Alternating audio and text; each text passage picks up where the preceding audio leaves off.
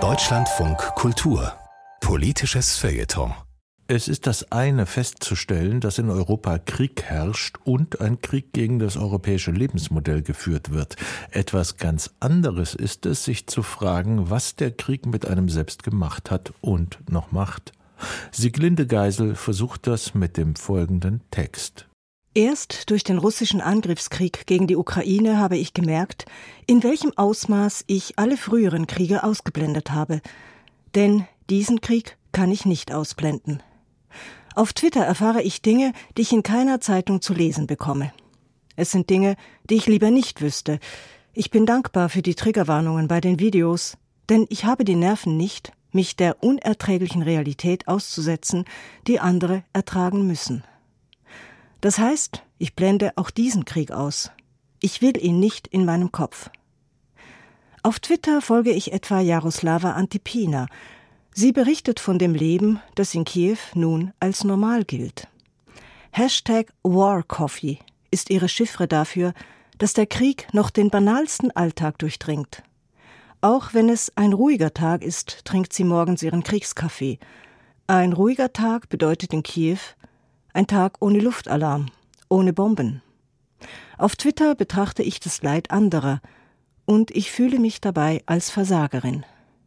Wie kann ich mich angemessen verhalten angesichts der Monstrosität dieses Kriegs? Gibt es ein angemessenes Bewusstsein?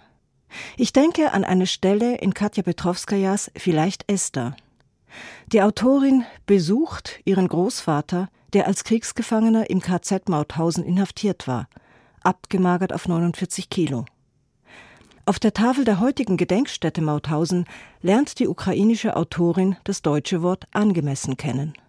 Zitat Das gestalterische Konzept unseres Ortes der Information würdigt die Katastrophe in angemessener Weise. Der Kommentar der Ich-Erzählerin Unerträglich könnte man sagen. Es ist unerträglich. Doch für das Unerträgliche gibt es kein Wort. Wenn das Wort es erträgt, dann ist es auch erträglich. Das Wort angemessen ist für mich ein Signal geworden, das mir hilft, die Realität zu ordnen. Wenn es für etwas keine angemessenen Worte gibt, dann haben wir es mit etwas zu tun, was nie hätte geschehen dürfen, so Hannah Arendts Diktum. Doch Antworten liefert das Signalwort keine. Mit Gedanken an den Krieg gehe ich ins Bett und mit Gedanken an den Krieg stehe ich morgens wieder auf. Ist das angemessen? In den ersten Wochen und Monaten erwachte ich noch mit diesem Albtraumgefühl, als sei nicht wahr, was nicht wahr sein dürfe. Mein Unbewusstes weigerte sich, diese Realität zu akzeptieren. Nach über einem Jahr Krieg ist mein Bewusstsein getränkt von dieser Realität.